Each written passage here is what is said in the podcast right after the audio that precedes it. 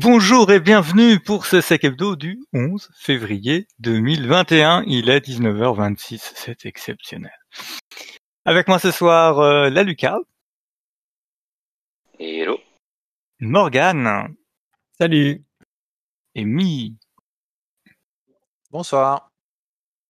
Alors, on doit parler de Firegel, de The Great Suspender, d'un truc qui s'appelle Project Red Ransom and Leak, d'un truc qui s'appelle euh, ah du traitement des eaux en Floride, un petit problème euh, dans une dans un centre de traitement des eaux, de Dependency Confusion, de petites découvertes, c'est ça, un truc genre GitHub avec un nom un peu bizarre, d'un opérateur de rançongiciel, et puis je crois que ce, cette semaine on a un corner vuln bien cossu.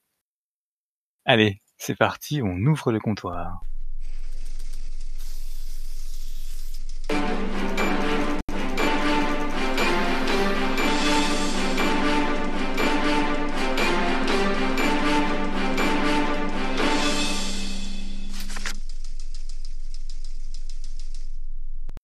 Et on attaque avec Firejail. Jail. C'est dur à prononcer. Yes. Tout à fait, on attaque avec Fire- Firejail. Donc Firejail, c'est un petit euh, outil, euh, Linux principalement, qui permet de sandboxer euh, tout un tas de programmes. Euh, donc ça se repose sur SecComp, Apparemment et compagnie, mais pas que. Ça se repose aussi sur une feature qu'ils ont ajoutée qui est un euh, euh, proxy pour le système de fichiers.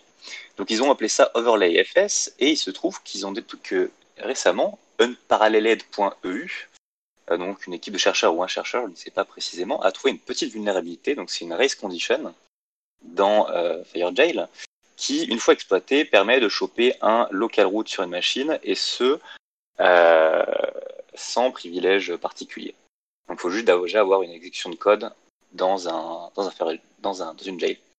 Donc là où c'est assez chouette, c'est que euh, premièrement, c'est le fait d'avoir une sécurité en plus, donc cette overlay file system qui permet de masquer le système de fichiers sous-jacent qui a introduit une vulne, donc euh, plus de sécurité pour moins de sécurité, on adore.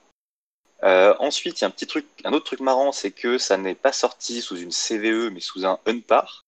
Donc c'est bien si tous les vendors se mettent à faire leur propre advisory, leur propre nomenclature de CVE, on va se régaler pour tout compter. Euh, Il y a un fixe qui est déjà possible, qui est de soit désactiver l'option ou de patch avec la dernière release de Firejail. Euh, Il y a un petit exploit qui va être rendu public euh, d'ici peu qui s'appelle Unjail My Heart. C'est un petit C à compiler. Et euh, ils ont mis le paquet point de vue communication euh, dans le sens où il y a un abonnement RSS pour avoir l'exploit dès qu'il sera sorti. Si c'est pas du bonheur. C'est bien. Euh, ouais, c'est sympathique. Histoire d'être bien bien prêt. euh.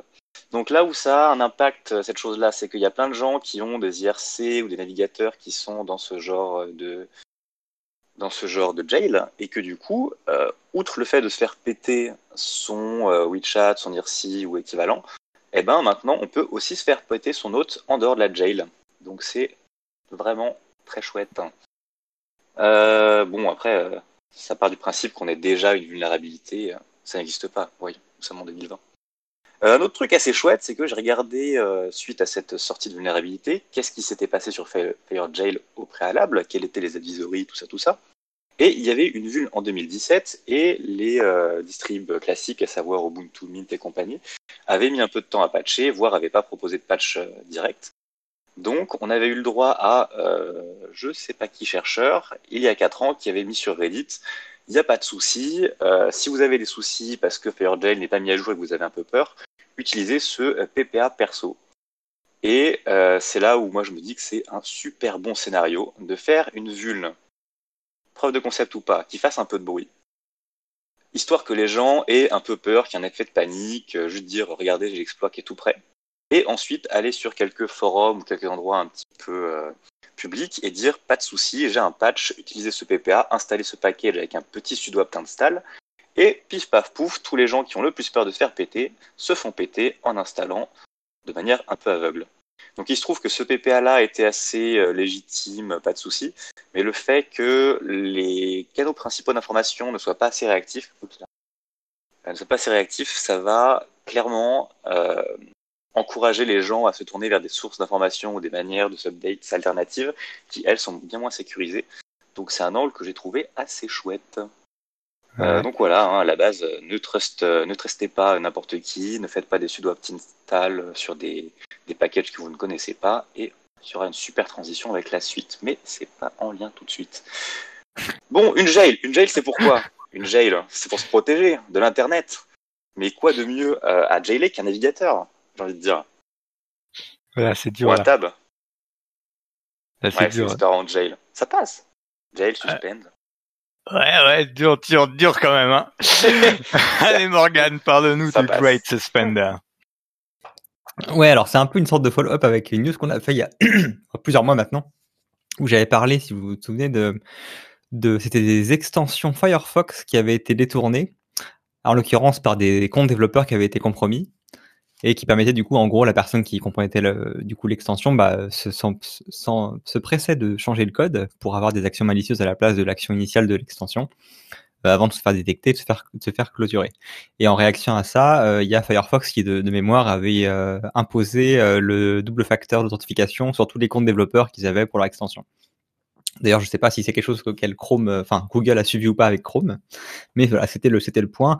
Et c'est un point qu'on a souvent. Euh, là, je parlais d'extension, mais ça marche également pour euh, des paquets de fonctions, enfin, des bibliothèques de fonctions, euh, n'importe quel package manager. Enfin, c'est un, risque relativement courant.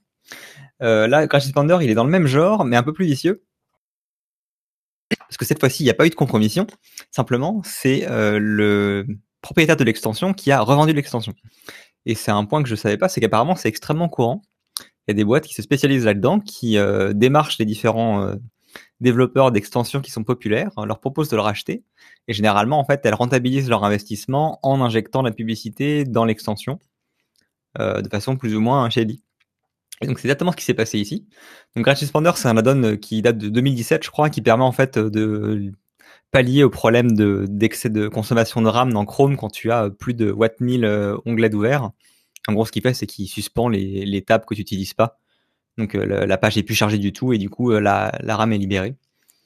Et donc ça a été racheté en juin 2020. Euh, et depuis, le, nouvel, le nouveau propriétaire a été relativement silencieux sur, sur GitHub et compagnie et a fait des changements qui étaient commençaient à être relativement louches. Notamment, il a demandé les nouvelles permissions. Et en l'occurrence, il avait commencé apparemment à mettre des tracking publicitaires dans, dans l'extension. Et euh, à l'époque, déjà, il y avait des, des articles, je crois, qui datent de d'octobre ou novembre, qui expliquaient que, enfin, certains articles qui expliquaient qu'ils conseillaient aux, enfin, certains journaux conseillaient du coup aux gens d'arrêter d'utiliser l'extension parce que euh, il y avait des euh, suspicions assez fortes sur le nouveau propriétaire. Et bah, ces signaux faibles ont été confirmés. Donc là, récemment, là, il y a quelques jours, ça a été carrément bloqué par Chrome. Donc si vous le cherchez maintenant dans les extensions Chrome, vous le trouverez plus. Vous trouverez d'autres noms, d'autres extensions qui ont des noms un peu similaires, mais The Crash Expander n'existe plus et il a été flagué comme malware auprès de tous ceux qui l'avaient, avec apparemment l'exécution de code qui était euh, qui était réalisée, euh, enfin qui était récupérée, injection de code dans les pages qui était récupérée sur un site tiers. Donc bah ça rappelle à tout le monde que les extensions c'est un, gros point faible et que c'est pas parce que vous avez fait une revue de sécurité sur une extension et qu'elle était bonne à un instant T qu'elle est bonne euh, trois ans plus tard. Donc euh, c'est vrai qu'en contexte d'entreprise, c'est toujours un peu compliqué pour euh, les employés de savoir si on autorise l'extension ou pas. Il y en a un paquet qui sont quand même extrêmement utiles. Enfin, je pense notamment aux adblockers qui ne bloquent pas que les pubs, mais peuvent également bloquer du malvertising, etc. ou toute autre extension de confort. C'est toujours des fois un peu une zone grise où on, souvent on ne permet pas aux gens d'installer des applications sur leur PC, mais on leur permet d'installer des extensions dans Chrome. Bah, sachez que c'est un point que vous devriez garder en tête également, c'est que ce genre de, de scénario de risque peuvent se réaliser. Surtout que maintenant j'ai vu passer des permissions qui permettent euh, directement d'interagir entre le navigateur et des process host du client. Ah oui?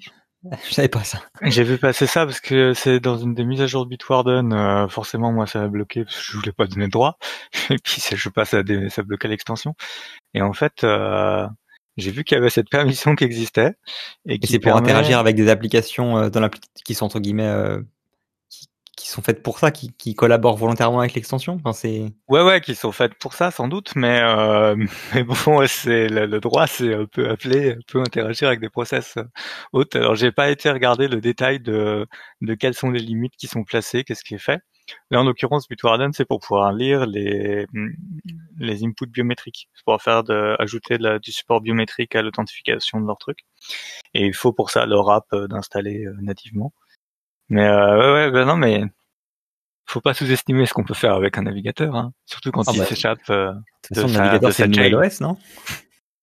Clairement. Ça. Non mais ça va super loin. Une interaction sympa browser euh, qui est sortie assez récemment et qui peut, pourrait faire des attaques chaînes assez monstrueuses, c'est la possibilité d'utiliser ADB. Genre maintenant, si tu vas sur flash.google. quelque chose, tu peux directement flasher euh, des nouvelles euh, ROM, stock, Android sur ton téléphone via ton browser. Donc, euh, point de vue communication, process, euh, périphérique et compagnie, ça, ça va beaucoup trop loin. Donc en moralité, en tout cas, en contexte entreprise, si vous avez des recommandations sur le sujet, enfin, je dirais, c'est euh, si possible, pas laisser le choix à l'utilisateur de mettre l'ex- l'extension qu'il veut. Alors potentiellement une whitelist de choses qui sont autorisées, euh, qui sont relativement souvent demandées, mais dans ce cas-là, il faut les surveiller euh, pour voir sur le long terme si euh, elles continuent de faire uniquement l'action pour laquelle elles ont été analysées au démarrage. quoi. Et c'est tout, et j'ai pas de transition. Voilà, zut. Ah zut quoi Oh là là là là là Mince, là c'était On va parler de, hein. de ransom et de leak. Tout à fait. Alors euh, cette semaine, on a eu droit à Project Red qui s'est fait euh, péter de manière épique. Comme dit le petit readme laissé par le hacker, euh, Epically Pound.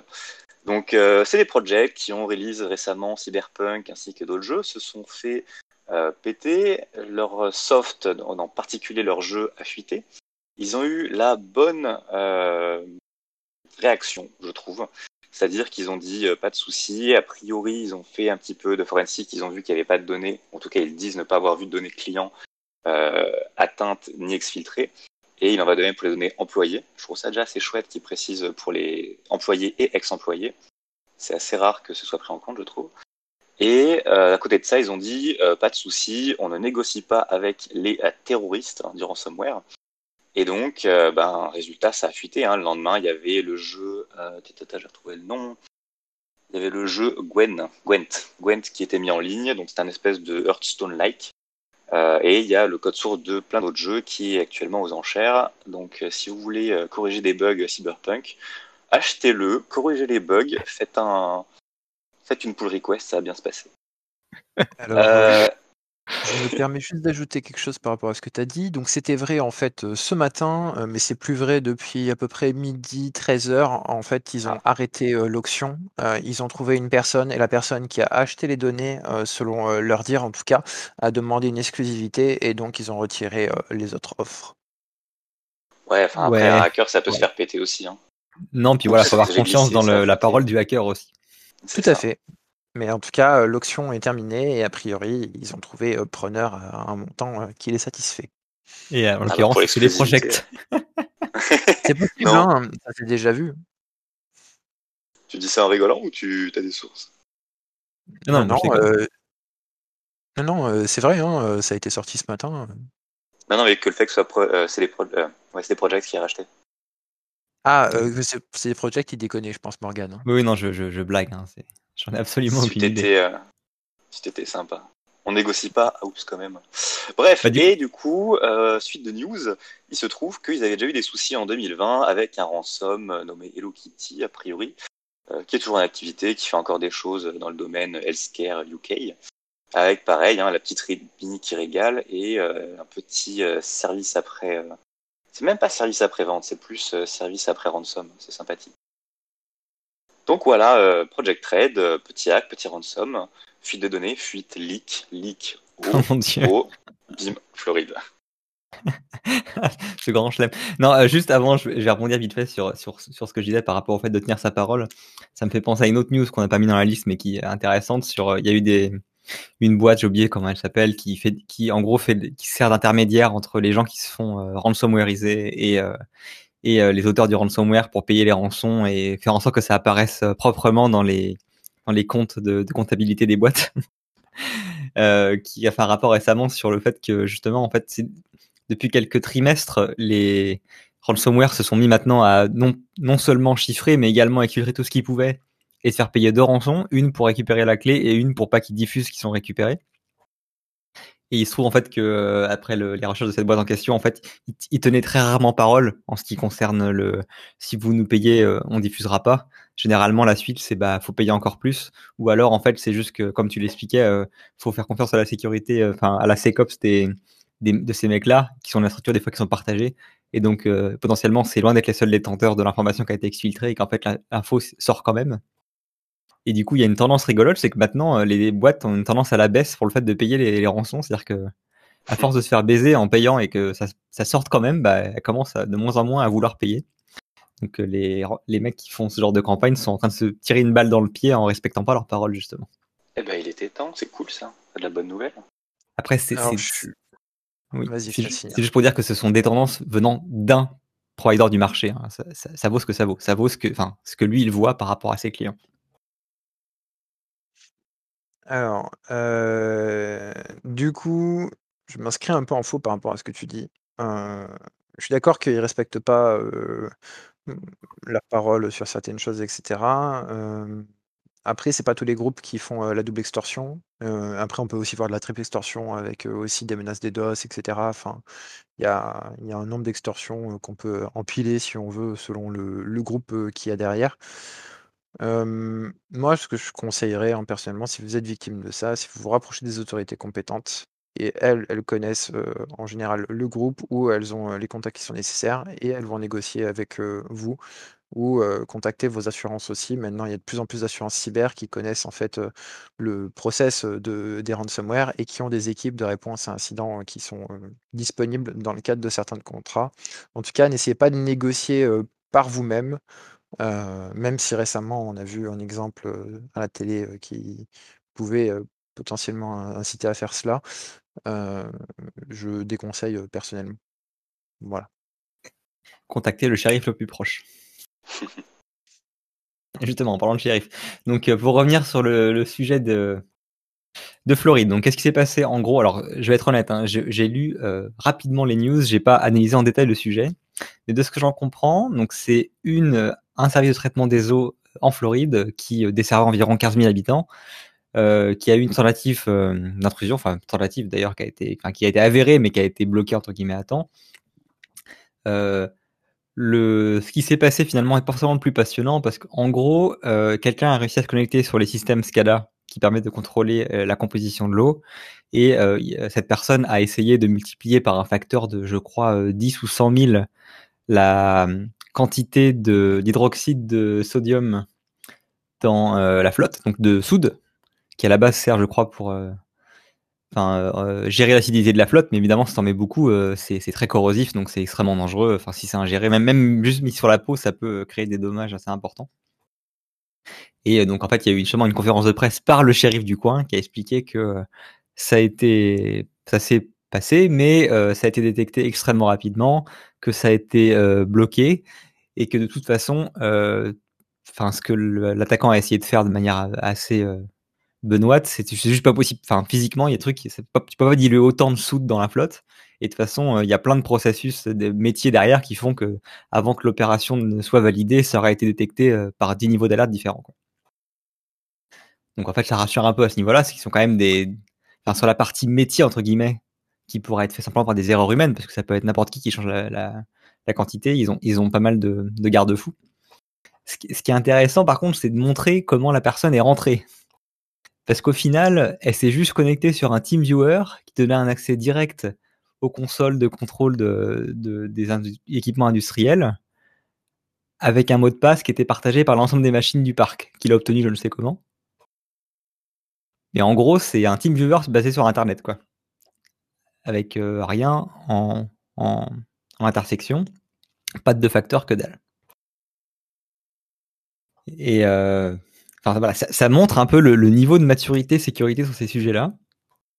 Autant sur la partie métier, ils sont relativement rodés, et je pense que c'est pour ça qu'ils expliquent que de toute façon, ça ne serait pas aller bien loin, parce que ce qu'a tenté de faire l'attaquant, c'était complètement débile et extrêmement bruyant. Mais tu te dis quelqu'un un minimum plus préparé, un peu plus discret, un peu plus malin sur comment fonctionnent les process, ça aurait pu passer, quoi. Parce qu'au final, euh, tu te dis que ton installation, qui a potentiellement une sécurité physique généralement qui est sacrément évoluée, avec des gardes, des, des grillages, etc., euh, bah, en fait, niveau sécurité Internet, il n'y a que dalle. C'est un TeamViewer comme tu as sur la- le PC de ta maman, avec un mot de passe bidon par défaut qui est partagé sur tout le parc. C'est ouais, ouais, c'est habituel hein, en industriel. Oui, bah, c'est un bon rappel pour montrer que C'est pas qu'un fantasme chez nous, ça, ça- ça- ça se vérifie. Je crois que j'ai vu, euh, j'ai vu Shodan qui essaie de faire un peu de pub avec ça, en publiant une carte des euh, des accès euh, TeamViewer, enfin des ports TeamViewer en écoute sur Internet. Il y en a partout, ouais. Il y en a partout. Et donc, euh, transition vers le sujet suivant que j'ai perdu dans la liste, euh, La confusion de dépendance. que tout ça nous confond. Ouais. ouais, ouais. Ou alors on se confond en excuses parce qu'on n'a pas de transition au choix. Ah, ce soir, ça a pas l'air top. ouais. on n'est pas, on n'est pas beaucoup. Alors oui, on a un petit chercheur qui nous a proposé, enfin petit, je ne sais pas, on a un chercheur qui nous a proposé un super article sur ce qu'il appelle maintenant la confusion de dépendance. Euh, donc il explique gentiment qu'il est absolument choqué par la trust qu'on met euh, dans une simple commande comme pip install ou pire sudo pip install ou gem install ou insérer le nom euh, de votre package manager que vous voulez, install. Euh, donc ce qu'il a fait, c'est qu'il a, il, en fait deux, ils étaient deux a priori. Ils ont pris le temps de crawl Internet, Stack Overflow, GitHub, GitLab et compagnie pour avoir un maximum de noms de paquets, euh, Python, euh, Ruby, euh, Node et, j'en passe, appartenant à des repositories privés d'entreprise. Donc prendre un, un maximum de noms de packages, vérifier qu'ils ne soient pas dans les repos publics. Dès qu'ils ont vu que le nom public était disponible, ils ont push des packages euh, que eux contrôlaient du coup sur ces, sur ces repositories. Donc sur euh, PyPy, sur euh, NPM, sur tout un tas d'en- d'endroits. Et du coup, ils ont attendu que de la magie se déploie devant leurs yeux. Et la magie s'est déployée. Ils ont commencé à recevoir des shells qui pleuvaient par millions. Ils s'étaient débrouillés bien sûr pour que tous les packages aient une sortie en DNS parce que c'est ce qui a le plus de chances. Enfin, tous les reverse shells présents dans les packages aient une sortie euh, par DNS parce que c'est ce qui a le plus de chances de sortir euh, pour des réseaux d'entreprises un petit peu cloisonnés. Et donc, en faisant ça, ils se sont rendus compte que euh, ça marchait très très très bien. Donc ça peut être une porte d'entrée pour du Red Team, ça peut être, pour eux, ça a été un moyen de faire un paquet d'argent avec du bug bounty. Ils se sont fait reward plusieurs fois, 20 000, 30 000, 40 000, donc c'est assez chouette, ça fait une année. Et euh, donc la logique qu'ils expliquent euh, derrière euh, ce, fonctionnement, c'est à la fois euh, une mise, mise configuration de la part de tous les pipelines de build ou scripts de build ou développeurs qui utilisent euh, des paramètres tels que extra, par exemple pour l'exemple de PyPy, Extra index URL à la place de index URL. Donc par exemple, plutôt de dire on utilise notre repo interne, ça veut dire on utilise étoile plus un repo interne. Donc euh, oui, le repo interne a a priori la priorité, mais si jamais le repository public a également une version de la, de la librairie euh, souhaitée, eh bien pour le coup c'est la version qui va prôner. Donc euh, bah, ils ont pris les mêmes noms, enfin ils ont déployé des paquets publics ayant les mêmes noms que les paquets privés. Ils ont juste mis des librairies indexées à euh, 9000 pour dire euh, c'est vraiment la, cutting edge, la dernière release de cette librairie. Et ils ont récolté euh, les shells chez euh, beaucoup, beaucoup d'entreprises, du Apple, du Microsoft, du, enfin, voilà, du Spotify, euh, tout ce qu'on aime. Euh, donc c'est assez chouette de se rendre compte qu'une misconfiguration à une idée qui est euh, relativement simple peut avoir autant de dégâts et aussi rapporter autant de thunes. Donc voilà, à tester dans vos prochains, dans vos prochains Red Team, euh, ça, je pense que ça prend ah, pas mal de temps de récolter les bons noms euh, de, de package, mais une fois que ça marche, ça doit être vraiment assez juteux. Et bien sûr, ils disent qu'il y a le même problème avec les, les, les, les les Artifactory euh, et compagnie, que ce soit on-premise, que ce soit dans Azure ou dans cloud. C'est jamais qu'un proxy pour la gestion des packages plus loin ou avoir une espèce de cache de package. Sauf que à partir du moment où un package pollué est rentré dans Artifactory, eh ben, il n'en ressort plus et, et là c'est perdu. Enfin bon, on peut toujours le purger, on peut toujours le virer, mais le mal a été fait. Donc voilà, vraiment très très chouette article. Je vous euh, euh, recommande fortement de le lire. Très très chouette. Voilà, et transition, euh, transition, Transition, en plus, c'est toi derrière, alors ça va être dur aussi. transi- hein. Ah oui, en effet. Euh, mais quoi de mieux qu'inspecter euh, le code d'une librairie avant de faire euh, pip install? Mais je vais vous le dire, inspectez le code d'une librairie avant de faire pip install. Euh, là, c'est une petite découverte que j'ai trouvée euh, comme par hasard sur Twitter.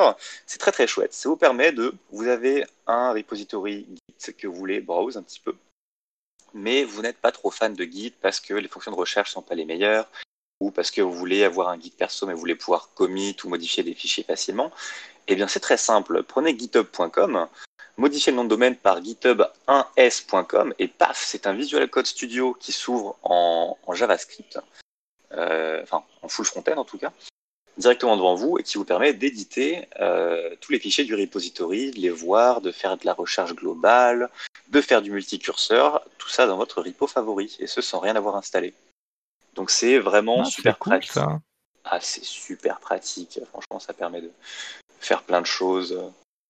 Enfin, même des, des recherches avec des regex un peu poussées sur toute la code base euh, directement en browser, c'est c'est vraiment super chouette. What a time to live. Voilà. Et, et du coup, euh, retransition. GitHub AS. Ah ouais, non, mais là, c'est compliqué. En Ah plus, non, mais là, revenir. c'est waouh. Ouais, là, je vais revenir sur des trucs dont on a en partie parlé. Euh, donc, euh, le temps que je bascule OBS, voilà. Moi, je vais vous parler de euh, d'une interview avec un, un opérateur du ransomware, euh, Logbit, qui est une publication par Talos. Euh, allez, allez, je m'y risque. Euh, par Azim Kojibaev, Dmitri, enfin non, c'est Dmitro d'ailleurs, euh, Korzevin et Kendall McKay. Euh, c'est franchement sympa. En gros, ils ont euh, trouvé quelqu'un qui acceptait de parler à peu près de ce qu'il fait, comment il en est arrivé là, et puis euh, qui travaille dans le milieu du ransomware depuis quelques années. Alors, ils mettent tous les garde-fous nécessaires, hein, que c'est la version du bonhomme, qu'ils ont pu recouper certaines choses qui font que c'est un témoignage crédible, mais que ça reste la version exposée par le bonhomme, tout comme quand on avait le, le grand article sur le gars qui s'était fait arrêter aux US, là, euh, qui, a, fait euh, fait tout un article sur Wired pour dire, euh, voyez, bon, maintenant, je vais être gentil, voilà comment ça s'était passé et pourquoi j'avais fait tout ça. Euh, là, c'est un peu pareil, mais il n'y a pas la partie euh, romance de, de, Wired. Ça se lit plutôt bien. Ça va vous redécrire un peu comment euh, lui vit ça. En gros, euh, ce serait quelqu'un qui vivrait en Russie ou Sibérie, quelque chose comme ça. Donc en Russie, euh, qui euh, globalement trouvait pas, enfin trouvait que ses avis sur la Sécu quand il était dans les boîtes Haïti n'étaient pas vus à son à son juste mérite, que son salaire était pas correct, qu'il aurait pu gagner beaucoup plus ailleurs, mais que ben voilà, étant aussi. Et donc euh, il serait, euh, donc ça c'est sa légende, hein, donc ça c'est lui qui dit, il serait euh, ainsi tombé dans le milieu du, du ransomware. Il y a deux trois trucs sympas. Si j'arrive à retrouver juste son son voilà le, screen, enfin le faux screen du, du chat. Alors euh, en, en Europe, euh, bon les gens ils ont tellement peur du GDPR qu'ils payent les rançons quoi, parce qu'ils euh, ils ont pas envie que ce soit public, ils ont pas envie que ça se sache, ils ont pas envie d'avoir euh, affaire au à leur régulateur. Du coup, euh, pour lui, c'est beaucoup plus intéressant de s'attaquer à des boîtes européennes qu'américaines, parce que les Américains, euh, ça a l'air un peu plus compliqué de se faire payer. Ils sont un peu moins coopératifs. Alors toujours hein, selon selon ses dires. À un moment, il crache un peu sur le bug bounty, et là, Talos euh, dit euh, ouais, enfin c'est pas du tout ce qu'on constate nous. Donc vous avez quand même le recul de Talos sur les propos euh, les propos de la personne. Euh, on parlait de des assurances cyber. Donc euh, il disait qu'effectivement il y a des assurances qui euh, maîtrisent très bien le process de paiement et puis euh, ça va payer très vite. Mais que il s'attend à ce que ça devienne illégal et que du coup il y ait d'autres problèmes derrière, que ce soit un peu plus dur de se faire payer. Et après en termes d'exploit, euh, en l'occurrence pour euh, pour lui, euh, c'est euh, bah c'est tout bête. Hein. Enfin c'est les trucs habituels que vous voyez en pentest avec un C2 derrière. J'ai j'ai même aimé re- revoir le C3 de Custom Control, Command Control qui avait fait une belle mise à jour. Il y a pas, c'est pas si, il y a peut-être six mois maintenant. Hein. C'est que ça passe vite le temps. Euh, et puis vous aurez deux trois infos sur euh, comment euh, comment c'est très filtré quand même hein, mais sur euh, l'organisation par rapport au groupe de Logbit Euh, donc et, les franchises que c'est et donc euh, pourquoi il est préféré travailler avec Logbit qu'avec euh, Mace par exemple qui prenait trop de marge voilà. Ce sera peut-être intéressant que je remette un lien vers aussi une autre publication de Kaspersky qui était plus vieille qu'on avait retrouvée il y a pas si si longtemps quand on cherchait des infos sur le milieu russe mais enfin ça se lit très bien c'est pas très long ça fait quoi neuf pages? Et, euh, et du coup ça vous donne des billes pour euh, expliquer ça euh, à vos à vos execs. Et là, je crois qu'il y a encore moins de transition. si, bah si, si vous faites, si vous voulez éviter les ransomware, le mieux c'est déjà de patcher. Hein. Et donc, et donc, mi, c'est parti. On est parti pour un corner vuln. Je vois le nombre de liens. Je rigole de savoir combien il y a de, de ransomware qui sont là juste avec du, enfin, la faille logicielle et pas simplement du, du seul engineering. Quoi. Il y a eu une étude, euh, j'ai vu passer ça il y a pas longtemps, je crois que c'était 223 euh, vulnérabilités qui ont été exploitées euh, par les ransomware en 2020. Ah, quand même. Mais ouais, j'ai pas pu la fact-checker l'étude, j'ai juste lu vite fait, donc je n'aurais pas à dire à 100% que, que c'est valide j'ai ah, vu que les ransomware, euh, par, je sais plus qui a fait l'étude, mais ils ont regardé les, les flux de crypto-monnaies. Ils ont dit qu'il y avait, euh, enfin, la limite base de ce qui a été gagné en ransomware, c'est 350 millions en, en 2020. Ouais, dans le, ouais. oui, je, pense sais pas dire euh, pour ça. Et que c'est x3 par rapport à ce qu'ils avaient vu en 2019 sur les mêmes flux. Ok. Par contre, ils disaient, je sais que ça a bien fonctionné, mais pas plus que ça les mecs, en fait, comme ils n'ont pas les moyens d'avoir des zero day et compagnie, enfin, ce qu'ils regardent, c'est tiens, il y a une nouvelle vulne, tiens, c'est exploitable, bah vas-y, on exploite maintenant avant qu'ils aient le temps de patcher. Hein. Ça, il le dit, il le dit clairement, et c'est ce qui fait que que c'est intéressant pour eux, quoi. et que c'est la misère pour nous. Oui. Alors, attaque par laquelle? Euh, On va commencer par Adobe. Non, Microsoft D'entrée avec Microsoft. Moi, je sais pas, c'est juste pour suivre les liens. ah, pardon. Euh, du coup, euh, Microsoft a publié euh, le 9 février du coup son patch Tuesday classique.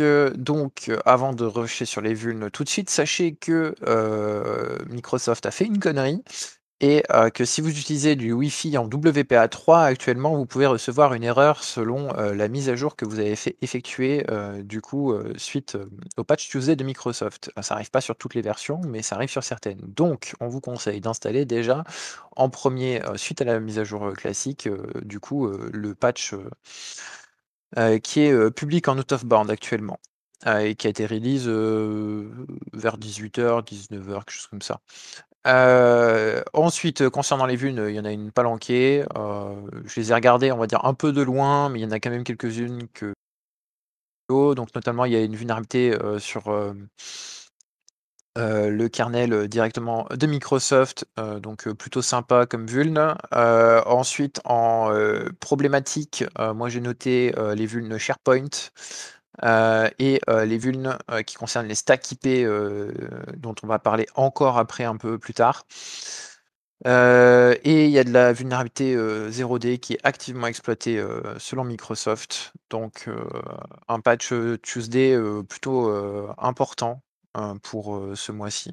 on vous mettra les liens si vous voulez regarder un peu plus en détail des, avis de Zéro d'initiative, de Talos, et il m'en manque un qui fait une analyse du, patch Tuesday. suite à Microsoft, si vous vous sentiez un peu seul, Adobe a décidé aussi de se joindre à la farandole des on a des 0D exploités. Et donc là, on a une 0D exploitée chez Adobe Reader. Donc une 0D pourrie, hein, on va pas se mentir. alors, je vais essayer de vous trouver la référence de la vulnérabilité.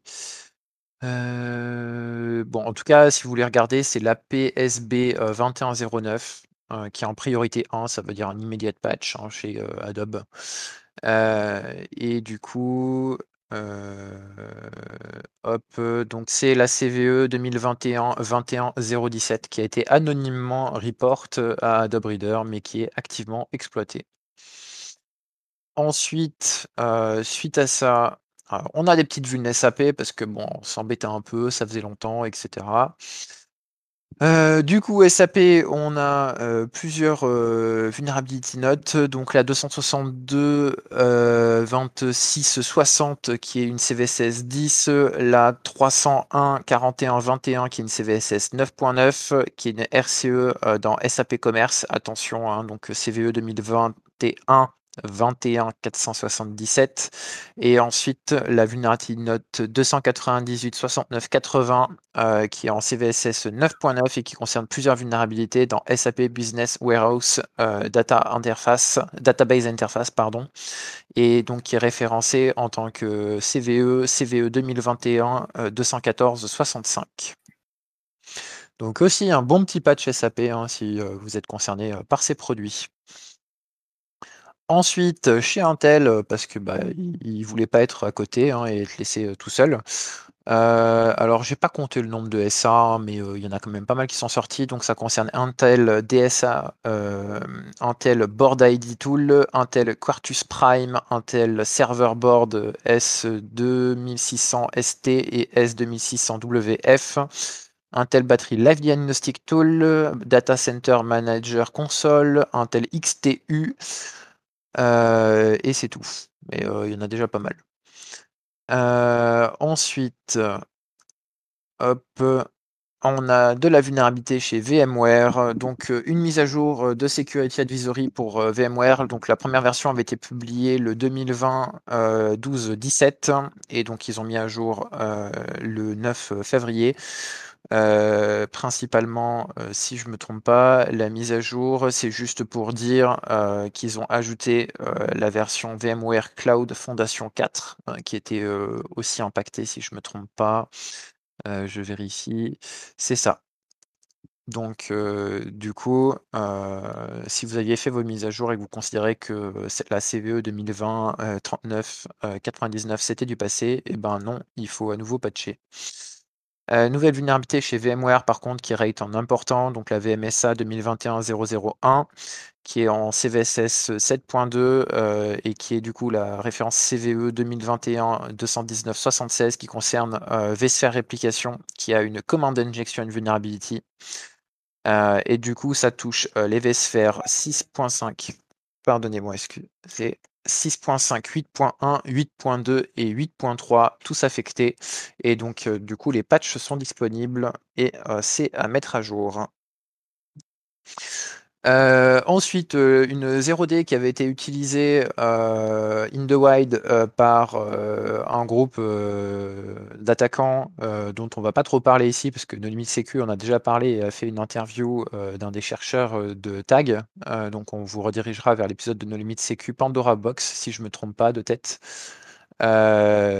qui du coup vous expliquera un peu en détail la chose. Ce qu'il faut savoir, c'est que du coup, euh, la mise à jour est disponible et donc il faut mettre à jour votre Google Chrome, mais n'oubliez pas aussi en même temps de mettre à jour votre Mozilla qui, euh, lui, dans cette release, euh, donc la 85.01 ou le SR 78.7.1, corrige du coup un buffer overflow dans les compresses textures. et donc c'est un report en responsive disclosure du côté de Zero Day Initiative par Abba, Rudin, Khan et Homer Working et Homer, pardon. Euh, ensuite, il y a de la vulnérabilité aussi chez Android. Euh, ça faisait un petit bon temps euh, qu'il n'y en avait pas eu. notamment du coup des vulnérabilités RCE, donc notamment la 2021 03 25, qui est assez critique, donc en référence à 17 42 38 784. une autre RCE en 2020 03 26 et je crois qu'il y a des mises à jour aussi critiques dans le, les composants Qualcomm, mais du coup, c'est délivré avec la mise à jour Android. Voilà. hop. Il y a du coup, on va parler rapidement de vulnérabilité chez Palo Alto Network, donc pour PanOS. donc les détails de, de RCE qui bon me paraissent quand même un peu un peu faibles puisque je crois qu'il faut être authentifié pour. oui, c'est cela, qui ont été publiés par du coup PT Security. donc notamment par Mikhail Kushnikov et Nikita Abramov. Euh, donc ça concerne euh, du coup des CVE qui sont anciennes et qui sont déjà patchées. Donc les CVE 2020 2038, 2037, 2039 et 2037. Euh, donc les détails sont disponibles. Si vous ne les avez pas déjà patchés, ben là par contre, attention, si vous avez des comptes dans la nature, ça pourrait être une petite exploitation plutôt sympa. Euh, ensuite, euh, concernant très rapidement un peu la hype autour de SolarWinds, donc euh, il y a pas mal de vulnérabilités qui sortent à nouveau sur SolarWinds. Alors il y a certaines entreprises qui utilisent un petit peu la hype autour des attaques sur SolarWinds pour faire un peu de communication. Attention, la plupart des vulnérabilités qui sortent sont déjà patchées dans les versions qui étaient disponibles chez SolarWinds.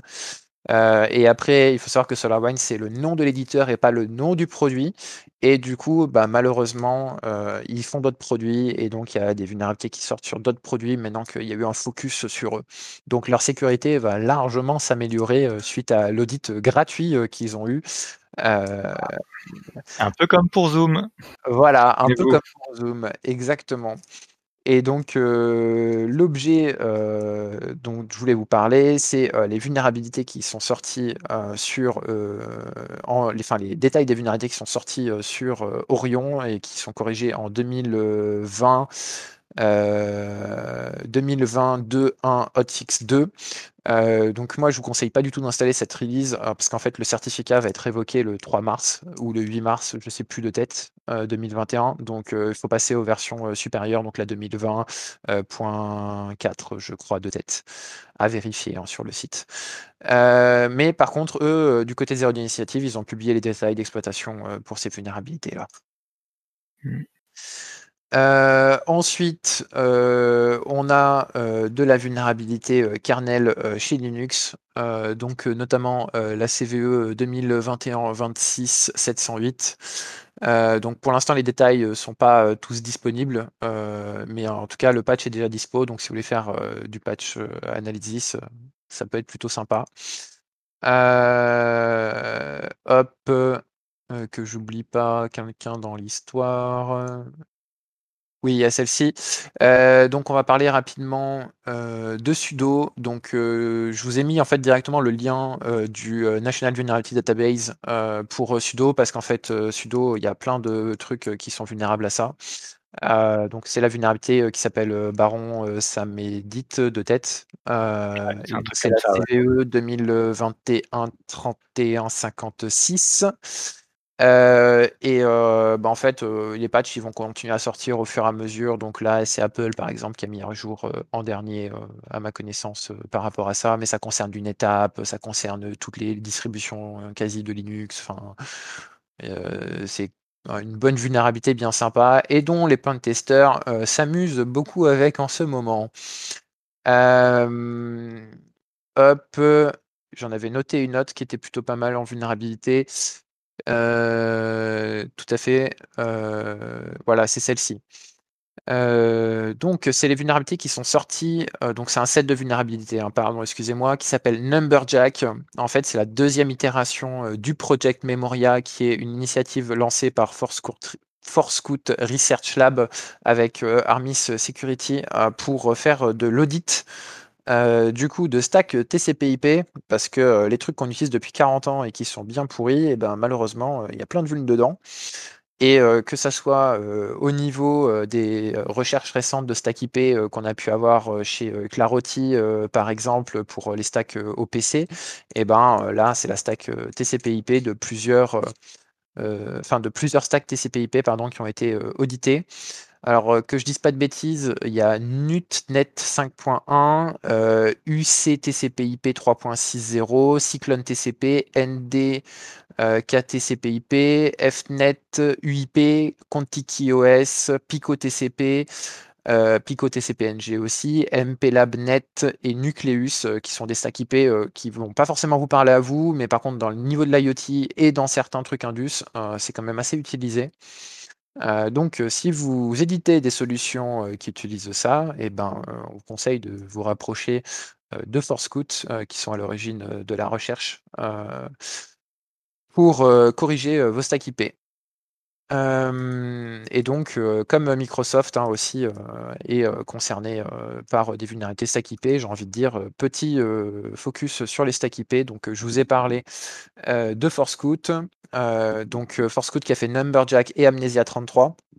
On peut rappeler aussi Urgent Eleven sur la partie RTOS VXWorks de tête. on peut aussi rappeler les vulnérabilités de stack IP de, de et il y en a un autre ICS que je me rappelle plus tout de suite, désolé. moi, je pense que, comme j'avais déjà peut-être dit, c'est une tendance qui va se confirmer au niveau des audits de stack IP parce qu'en fait, bah, c'est gratuit en général, c'est du non authentifié en, attaque et ça marche plutôt pas mal. Donc tout ce qui est vieille stack IP, attendez-vous à voir plein de vulnérabilités qui vont sortir dans les prochains mois, notamment avec le projet Memoria, mais il n'y a pas que eux qui, continuent à travailler dessus, malheureusement. Enfin, heureusement pour la sécurité, malheureusement pour ceux qui vont devoir patcher, parce que ça va vous faire du taf, hein, les gars. Euh, et enfin, la dernière euh, news euh, que j'ai voulu traiter dans le Corner View, en fait, c'est une root cause analysis des 0D qui sont sortis sur 2020 et que Madison a analysé. Et je vous laisserai lire le papier si ça vous intéresse en détail. Hein, voilà. Mais ce qui est en fait qui en ressort, c'est que malheureusement, si l'analyse de la route cause des 0D était mieux effectuée par les éditeurs, eh ben il n'y aurait pas de réutilisation, on va dire, un peu simple liste de certaines vulnérabilités qui sont en fait juste patchées, soit par détection de POC, comme aime beaucoup le faire Oracle, soit par des corrections un peu plus simplistes pour d'autres éditeurs. Et la dernière news, qui n'est pas une vulnérabilité, donc on sort du corner vuln, c'est l'ANSI qui a publié un rapport sur l'infrastructure d'attaque du groupe cybercriminel TA505. Alors j'ai pas eu le temps de le lire de fond en comble, je l'ai survolé, mais ça m'a l'air d'être vraiment pas mal, et c'est du coup une mise à jour de ce qu'ils avaient déjà publié en 2020, qui était tac tac tac tac tac le 2020 CTI 006. Voilà. et donc sur Google. Voilà. Et du coup, par rapport à ça, c'est aussi intéressant que l'ANSI continue à publier un peu de, rapports de CTI pour notamment l'awareness des utilisateurs. Et c'est pas le premier rapport ni le dernier rapport, puisqu'ils ont aussi récemment publié, on vous mettra les liens, un rapport très conséquent sur les ransomware. Et je pense que j'ai terminé, et j'espère que vous n'êtes pas endormis, et je vous souhaite un bon patching pour les 15 prochains jours. Ça paraît un bon programme. Et donc on va pouvoir euh, fermer le comptoir. On n'a pas de facile à découverte, on a mis avant en protection de planning interne. Du coup c'était le GitHub 1S, hein, je vous rappelle, pour avoir l'éditeur euh, in browser sur un repo que vous regardez. Et on vous dit ben à la prochaine fois. Hein on ferme le comptoir, à plus tard. Bonne soirée, au revoir.